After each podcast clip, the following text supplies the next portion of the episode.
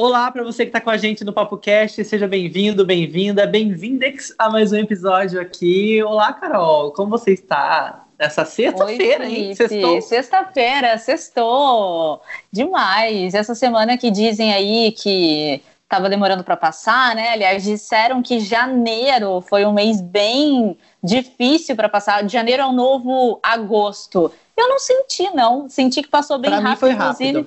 É, inclusive eu cortei meu cabelo no comecinho do, do mês e assim, já tô, tipo, me sentindo com tufos de cabelo, vou ter que já parar de novo, foi muito rápido. Dormi, acordei cheia de cabelo. E você que fez resoluções de ano novo já faz um mês que passou o dia 31 de, de dezembro, o que, que você fez, né? Vamos pensar um pouquinho. Você pensou em alguma coisa que você queria ter feito e você não fez, Carol? Ou você nem Nesse mês de janeiro? Não, é. na verdade, Felipe, eu decidi ser um pouquinho mais enérgica aí nas coisas que eu tô querendo. Então, acho que hum. tá, sendo, tá sendo bem produtivo, sabe? Ser um pouco mais sincera também. Aliás, tá até registrado aqui. Eu disse que eu queria ser um pouco mais sincera e tenho conseguido ser mais sincera, assim, nas minhas relações, eu comigo mesma. Então, tá valendo, tá legal. É, eu também acho que meu ano já tá começando bem, já com muita mudança, com bastante loucura, mudança de cidade, de trabalho, de novas coisas. Então eu acho que 2020 começou com tudo. Foi um mês assim, bem enérgico para mim. Não, mas, foi, bem né? louco para você, né? Que Com bom, certeza. maravilha. Que é, foi louco do lado positivo, é. Sim, claro, continue sendo bom. E no programa de hoje, no programa, né? Parece que eu tô na TV, ah, no nosso episódio de hoje, né? A gente vai falar sobre várias coisas, inclusive sobre um lançamento, né? Um, uma, um filme muito importante para o cinema nacional, né, Carol? Pois é, a gente vai falar sobre o documentário Adoniran. Meu nome é João Rubinato. A gente conversou conversou com o diretor sobre o filme, sobre, enfim, essa motivação dele querer fazer, né, escrever e fazer a história do Adoniran ser conhecida por muita gente. Então, daqui a pouquinho tem entrevista com ele. E outra notícia muito importante que foi muito falada no longo dessa semana e que a gente vai dar um diagnóstico aqui é sobre o coronavírus. Já tem incidência no Brasil, ele já está em alerta em todo mundo, né? Tá virando uma emergência de saúde pública de interesse internacional e a gente vai falar daqui a pouco sobre esse assunto também. E ainda falando sobre cinema, a gente vai comentar aqui que tem filme brasileiro que pode concorrer ao Urso de Ouro no Festival de Berlim. E para você me conhecer melhor, me siga no Instagram, arroba Felipe Reis, sou radialista, jornalista, trabalho com marketing digital, assessoria de imprensa. Dá uma perseguida lá nas redes sociais, você vai me conhecer um pouco melhor. E se você quiser me conhecer um pouquinho melhor, entra lá no meu Instagram, arroba Carolina Serra B. Sou radialista, sou locutora, trabalho com a voz, produtora também, tenho um programa de rádio. Vai ser muito bom te ver por lá. Na primeira notícia do dia, vamos falar sobre um assunto polêmico, né? E que a gente vê que está rolando no Brasil há um tempo, muita gente questiona, que é sobre a meia entrada. A gente sabe que a meia entrada é uma forma de acesso a muitas pessoas a programas culturais, mas tem gente questionando isso, Carol. Vários artistas foram ao encontro do presidente Jair Bolsonaro na quarta-feira, né, lá no Palácio do Planalto. Foram também promotores de eventos culturais, os próprios artistas, né, e cantores que em sua maioria foram cantores sertanejos. Eles foram manifestar aí pelo apoio é, ao atual governo e também falando, contra-argumentando aí sobre essa política, né, de da meia entrada. E Felipe, você reparou que eu, para quem não sabe, eu e o Felipe a gente já trabalhou, né, com meio musical com meio sertanejo. Sim, especificamente sertanejo. eu acho que esse esse encontro aí, a gente conhecia todo mundo, né, nesse encontro. Todo mundo, gente. É o elenco dos programas que a gente fez, estava todo reunido lá em Brasília com o nosso ilustríssimo presidente.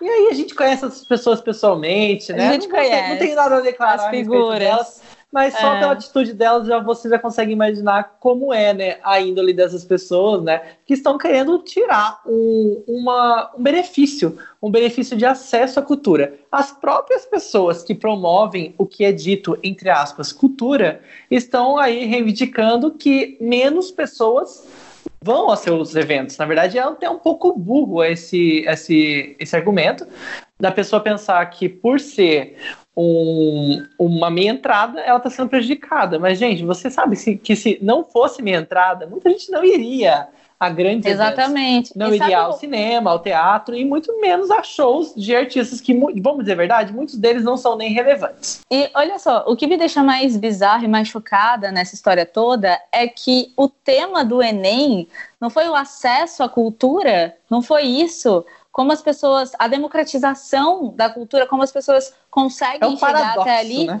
Então, assim, como é que isso vai vingar, né?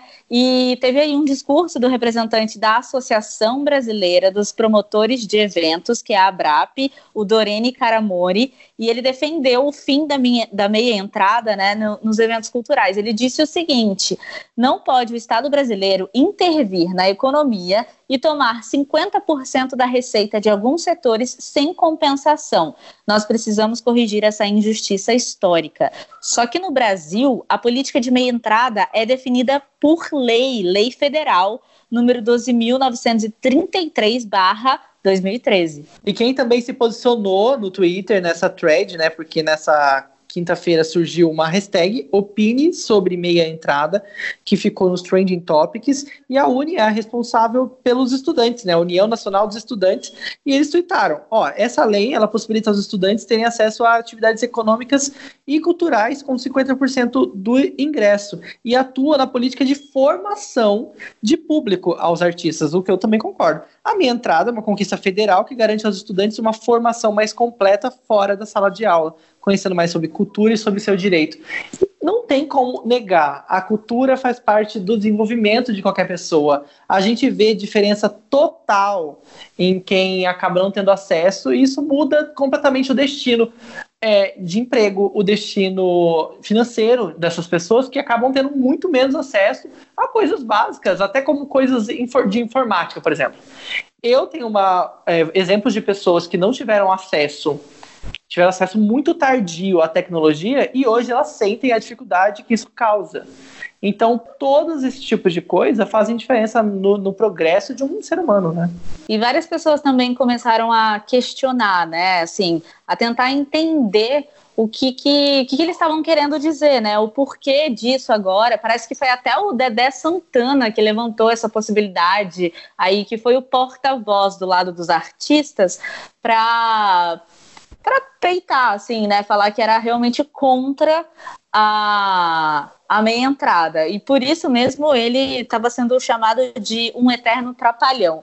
Mas as pessoas estavam comentando o seguinte: é muita ingenuidade acreditar que Ai, no fim Deus. da meia entrada o preço dos ingressos vai ficar mais barato, que não vai acontecer. A gente pode lembrar também quando teve aquele negócio dos aviões, né, das companhias aéreas, de tentarem é, dar um preço maior para as bagagens, pra, e, e, eles falaram, né, ah, fazendo isso a gente vai baratear as passagens aéreas. E não foi assim, não foi isso que aconteceu. Acredito que seja a mesma coisa, que vai acontecer a mesma coisa se isso aí for para frente. E esse exemplo que você deu é ótimo na questão das passagens aéreas.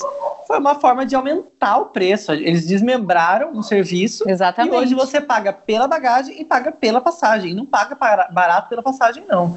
Então, você acha que vai ser tão simples assim? Vão lá tirar a minha entrada? Não, vai ficar mais barato o ingresso. Vai nada, gente. Ingressos são caríssimos principalmente desses sertanejos que são famosos, os shows chegam a custar 300, 400, 500 reais os ingressos, dependendo do lugar que é feito, e você acha que realmente vai baratear, né? O interesse deles não é acesso, o interesse deles é dinheiro. E ó, vamos falar então sobre o coronavírus, que agora virou emergência de saúde internacional. Quem declarou isso foi a Organização das. Mentira, não foi a Organização, a Organização das Nações Unidas. Foi é quem isso? mesmo? Não, Organização, Organização Mundial, Mundial da, Saúde. da Saúde. OMS. É. E quem declarou isso foi a OMS, a Organização Mundial da Saúde. Olha, são milhares de infecções na China, tem em outros 19 países, inclusive aqui no Brasil também tem alguns relatos, inclusive um na cidade que eu nasci, que eu morei até pouco tempo atrás, São José dos Campos, tá tendo uma suspeita, né, tá, tá para ser confirmada, em outros lugares também. Então já é uma, uma, uma calamidade, a gente sabe que é uma doença que não é tão absurda, mas a gente tem muita dúvida sobre isso, né? Pois é, são nove casos, Felipe, suspeitos aqui de coronavírus no Brasil. E para a gente realmente tirar essas dúvidas, saber como é que a gente pode se portar, né, diante aí de um de um assunto tão sério quanto esse, a gente vai conversar agora com o Dr. Luciano Reolon, que é professor de biomedicina da FMU, e ele vai falar para a gente como é que a gente pode aí entender melhor, né, esse assunto que é o coronavírus. Doutor, me conta uma coisa, o que é esse tal de coronavírus para quem não teve ainda a oportunidade de entender? Os coronavírus fazem parte de uma grande família viral, conhecidas por causar infecções respiratórias em seres humanos e em animais. Os coronavírus humanos, eles normalmente são responsáveis por doenças respiratórias leves ou moderadas. Né? E de fato são conhecidos desde a década de 60 e muitas pessoas se infectam ao longo da vida com esse tipo de vírus, né? com os tipos comuns desse vírus. E especialmente isso acontece durante a infância. Por causarem infecções normalmente mais leves, a pessoa ela tem seus sintomas tratados e se recupera normalmente desta, dessas doenças. O que pode acontecer é de coronavírus diferentes sofrerem mutações e recombinações e darem origem a novos tipos de coronavírus. Alguns desses podem causar doenças mais graves, né, como é o caso que está acontecendo agora. Na história recente, a gente teve outros casos de coronavírus agressivos, como o causador da síndrome respiratória aguda severa, a SARS, que aconteceu uh, em 2002, também na China, e atingiu aí mais de 8 mil pessoas, ocasionando a morte de aproximadamente 800. E a gente deve se preocupar e tomar algumas medidas, assim, já que são padrões, o que, que a gente tem que fazer? Com esse vírus assim correndo solto por aí. Apesar de ser uma doença que gera bastante curiosidade e preocupação de toda a população, até o momento, no Brasil, temos nove casos em investigação e nenhum deles até o momento confirmados. Entretanto, se pensarmos em formas de prevenção e de precaução, o que a gente pode indicar, que é o que está descrito uh, pelos órgãos de saúde, como indicativos para a prevenção, uh, estão ações muito básicas, muito simples que a gente pode adotar no nosso dia a dia e que não necessariamente estão relacionados somente ao coronavírus, mas sim com várias doenças e várias outras síndromes respiratórias bastante comuns. Né? Entre eles, a gente pode destacar a lavagem de mãos né, e, e, fazer essa lavagem de forma frequente, a utilização de lenço de papel descartável quando for fazer uma higiene nasal, né, cobrir o nariz e a boca quando uh, espirrar ou tossir, evitar tocar nas mucosas dos olhos, do nariz e da boca, né? Uh, não compartilhar objetos de uso pessoal, como talheres, copos, garrafas. Uh, manter o ambiente bastante ventilado, né? isso também pode ser uh, muito importante. Além disso, podemos também indicar que as pessoas uh, uh, mantenham uma distância, evitem o contato com qualquer outra pessoa que esteja apresentando sinal ou sintoma de uma infecção respiratória. E o que, que a gente tem que fazer se a gente sentir alguns sintomas. Quais são eles também, né? A simples presença dos sintomas não é, por si só, suficiente para que o caso seja de fato uh, considerado como suspeito de coronavírus. É importante salientar que os sintomas iniciais do coronavírus são muito semelhantes a de diversas outras doenças e patologias que enfrentamos ao longo da vida, é como por exemplo um resfriado, uma gripe. Então deve-se observar simultaneamente dois critérios principais: né, os clínicos e os epidemiológicos. Do ponto de vista clínico, deve-se observar se a pessoa apresenta sintomas como tosse, febre ou dificuldade respiratória. É muito importante também observar os critérios epidemiológicos, ou seja, se a pessoa esteve em viagem recente para a China, que é a área principal de circulação do vírus, ou se teve contato próximo com algum caso suspeito ou confirmado de coronavírus. Se atender a esses dois critérios, deve-se imediatamente entrar em contato com o serviço de saúde e aí irá receber as orientações e o atendimento. Os serviços de saúde, por sua vez, eles são orientados a comunicar imediatamente os centros de controles de doenças, né, no caso de São Paulo, o Centro de Informações Estratégicas em Vigilância e Saúde. Quero agradecer demais ao doutor Luciano Reolon, que é professor de biomedicina da FMU, muito obrigado, doutor. Foi muito esclarecedor e muito importante a gente ouvir sobre esse assunto. A gente vê falar tanto, né? Mas às vezes a gente não conseguiu parar até agora para se concentrar e entender melhor. Já faz bastante tempo que está rolando esse assunto e é importante que a gente fique ciente. E Felipe, tem uma notícia ótima para os brasileiros e principalmente para quem gosta da sétima arte. O filme Todos os Mortos vai concorrer ao Urso de Ouro no Festival de Berlim. O longa é de Caetano Godarto, né, e do Marco Dutra e é uma coprodução com a França. Ele compete com outros 17 filmes de nacionalidades diferentes. E olha, Carol, tem uma curiosidade, a gente já ganhou outros Ursos de Ouro. Aconteceu em 98, né, com Central do Brasil. Depois, com Tropa de Elite 2008, a gente espera que esse número 8 não persiga a gente. A gente não quer estrear até 2028. A Com gente certeza. já quer ganhar esse ano. O Urso de Ouro vai acontecer em fevereiro, dia 20 de fevereiro e dia 1 de março. E o filme Todos os Mortos, ele conta a história de uma família em declínio no fim do século XIX, narrada por três mulheres. Então, um protagonismo feminino, sobre uma história muito boa, e a gente espera trazer esse prêmio para casa. Com certeza, a gente está super torcendo e que esse, esse número 8 aí não persista em derrubar o nosso prêmio. O filme deve ser maravilhoso e a gente vai continuar aqui torcendo pelo Urso de Ouro. Se você é brasileiro, se você nasceu nesse país, eu tenho certeza que você conhece Trem das Onze, Saudosa Maloca. São grandes títulos de Adoniran Barbosa, sucessos que ultrapassaram décadas e fazem uma essência de ser brasileiro, né? E a gente vai ter a oportunidade de conhecer mais sobre esse autor de tantos sucessos, esse compositor e cantor maravilhoso brasileiro, num documentário que estreou semana passada. Pois é, esse documentário é incrível e conta um pouquinho da história, um pouquinho não, conta a história aí do sambista paulista, né? O maior sambista paulista de todos os tempos. Ele usava como plano de fundo, né? Para sua música a cidade de São Paulo. E esse documentário, ele conta a vida e a obra do Adoniran Barbosa. É, ele também foi um dos filmes brasileiros selecionados para a 23ª edição do Festival Brasileiro É Tudo Verdade, realizado na cidade de São Paulo e também no Rio de Janeiro. E a gente vai conversar com Pedro Serrano, que é diretor do documentário Adoniran. Meu nome é João Rubinato. Pedro, de onde veio a inspiração para você contar a história do Adoniran nesse documentário? Olá pessoal do Papo Cast, eu sou Pedro Serrano, diretor do filme Adoniran. Meu nome é João Rubinato, que está em cartaz nos cinemas.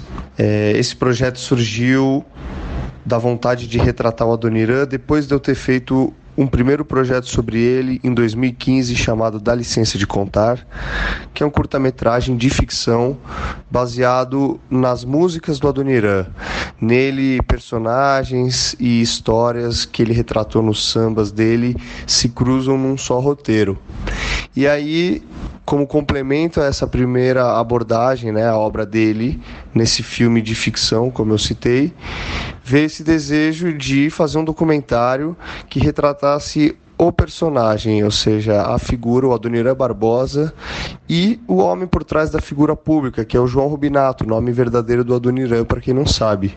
É, então o filme procura fazer traçar esse perfil de quem foi esse poeta que retratou tanto o, o desenvolvimento de São Paulo ao longo do século XX, como crônicas sociais que retratam perfeitamente o cotidiano do povo e também fazer um panorama da cidade, porque falar do Adoniran é sinônimo de falar de São Paulo. Então, a cidade é um personagem do nosso filme, do início do século até imagens atuais feitas por mim e pela minha equipe, traçam um paralelo entre a São Paulo do Adoniran e as nossas dos dias atuais. Olha, agora o que todo mundo com certeza ficou curioso é com essa relação né, do Adoniran com a cidade de São Paulo. esses amores, os problemas sociais? Fala um pouco sobre isso pra gente. O Adoniran era um apaixonado pela cidade, retratou ela, mas sempre sob o viés é, crítico, mostrando as mazelas sociais, mostrando o desenvolvimento voraz, o progresso desenfreado que exclui os mais pobres. Mas a linguagem dele para retratar isso foi sempre através do humor. Ele usava o humor como forma de crítica, algo que ele herdou dos tempos dele de rádio.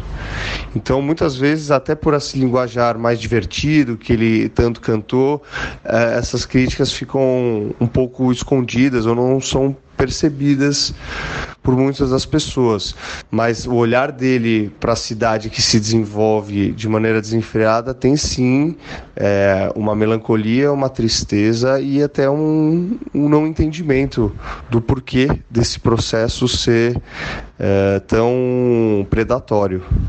E ele era conhecido por escrever como o povo fala, né? Não tinha é, maneira errada quando se tem comunicação. Só que naquela época, o que, que achavam de um paulista que fazia samba e ainda que cantava errado? O linguajar errado, né, que ele usava nas letras dele, é herança também dos programas de rádio, onde ele interpretava personagens que falavam o dialeto que se ouvia nas ruas dos imigrantes, né? São Paulo era um caldeirão de imigrantes, tanto imigrantes europeus, italianos, espanhóis, como imigrantes de diversas partes do país.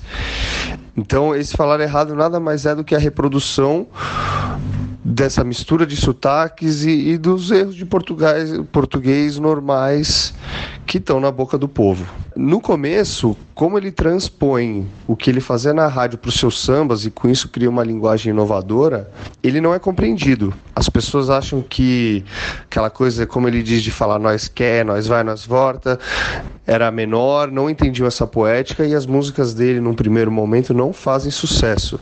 É só depois que os Demônios da Garoa gravam o samba Saudosa Maloca, que já, já tinha esse falar errado na sua letra, que, essa, que ele venha fazer sucesso e aí sim essa poética é reconhecida e o Adoniran se firma como compositor.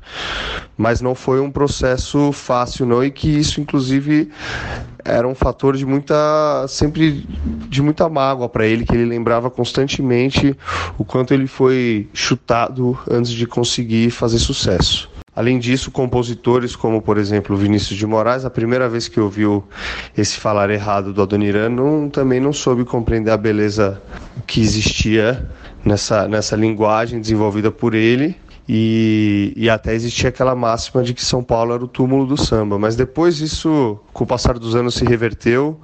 É, acho que o próprio Vinícius compreendeu e os dois viraram, curiosamente, parceiros numa, num samba chamado Bom Dia Tristeza, onde o Vinícius fez a letra e o Adoniran fez a música. Pouca gente sabe, mas o Adoniran ele participou de várias coisas culturais, ele fez programas de rádio, fez cinema, fazia até artesanato, gente mas só por 70 anos que ele foi descoberto pela mídia. Por que será que houve esse abandono cultural, Pedro, de um artista tão completo? É, não há dúvida de que assim, uma das coisas mais importantes na carreira do Adoniran e talvez onde ele atingiu o maior estrelato foi no rádio, interpretando seus personagens cômicos e, e principal, o principal deles era o Charutinho. Depois, por ser um ator de sucesso na rádio, um radioator humorista muito requisitado e muito famoso entre as pessoas, ele é chamado para fazer papéis no cinema. Isso é muito pouco conhecido pelo público e essa história é muito pouco resgatada, eh, principalmente porque a rádio deixou de ser um veículo é, prioritário com o surgimento da televisão e muito da história da rádio ficou para trás. As novas gerações não têm noção é, dessa mídia e da história dela. A participação da Adonira em filmes e novelas, que, que ocorreu é, ao longo da vida toda dele, é uma, é uma parte importante também da trajetória dele, mas não tão importante quanto o rádio e a música, né? Então, talvez por ter sempre fe... nunca ter feito um papel principal, até tem uma passagem que ele iria fazer um grande papel num filme da Companhia Vera Cruz, mas o filme acabou não acontecendo. Eu acho que esse lado dele como ator de cinema acaba sendo menos conhecido por conta disso, porque ele nunca foi um protagonista protagonista e também não era a principal vocação dele. A questão do artesanato que ele fazia também era muito mais um hobby. Eram objetos que ele já fazia com materiais recicláveis, assim, na oficina da casa dele e que só vieram mais a público mesmo no fim da vida dele, depois que ele morreu, porque foram preservados. Hoje em dia estão inclusive sendo expostos pelo acervo Adoniran Barbosa. Pedro, a gente sabe que esse não é um momento muito bom, né, para quem faz cinema. E como é que tá a distribuição do filme aqui no Brasil, né? E quero saber também onde a gente pode assistir esse documentário. A Dona Irã, meu nome é João Rubinato. O filme está em cartaz nos, nos cinemas em diversas cidades do Brasil, entre elas São Paulo, Rio de Janeiro, Brasília, Poços de Caldas, Salvador, Maceió, Itajubá, Porto Alegre, Manaus, Itanhaém, Aracaju. Basta ir acessar a programação dos cinemas e ver se está passando numa sala perto de você ou na sua cidade. Pedro, muito obrigado pela sua entrevista. Se você quiser seguir o Pedro no Instagram, é pedroso, fer, com dois Fs, serrano arroba Pedroso Fer Serrano, tá aqui na descrição. E também um, agradecimento especial à Pandora Filmes, né, que distribui esse filme em todo o Brasil, arroba Pandora Filmes. Obrigado a você que ficou até aqui com a gente nesse programa de hoje. A gente falou sobre cultura, sobre várias coisas, e a gente quer sua opinião, sua sugestão para futuras sugestões de pauta, né? Você algum assunto que você gosta, que você viu aí por aí, quer entender melhor, alguma sugestão de entrevistado, né? Pois é, você pode deixar aqui na nossa descrição, né? Dá uma olhadinha, tem um link lá para você colocar, ou você pode mandar diretamente pra gente. O Instagram do Felipe é arroba o Felipe Reis. O meu Instagram é arroba Carolina Serra B. Manda pra gente que a gente vai adorar. A gente adora receber histórias inspiradoras, histórias diferentes. A gente tá esperando. A gente então se ouve na próxima semana. Um ótimo final de semana para você. E sempre tem live no meu Instagram na quarta-feira à noite. Então, se você ainda não sabe, fique de olho lá também. Sempre quarta a partir das nove da noite. Um beijo, gente. Até segunda-feira. Beijo, gente. Tchau. Bom final de semana.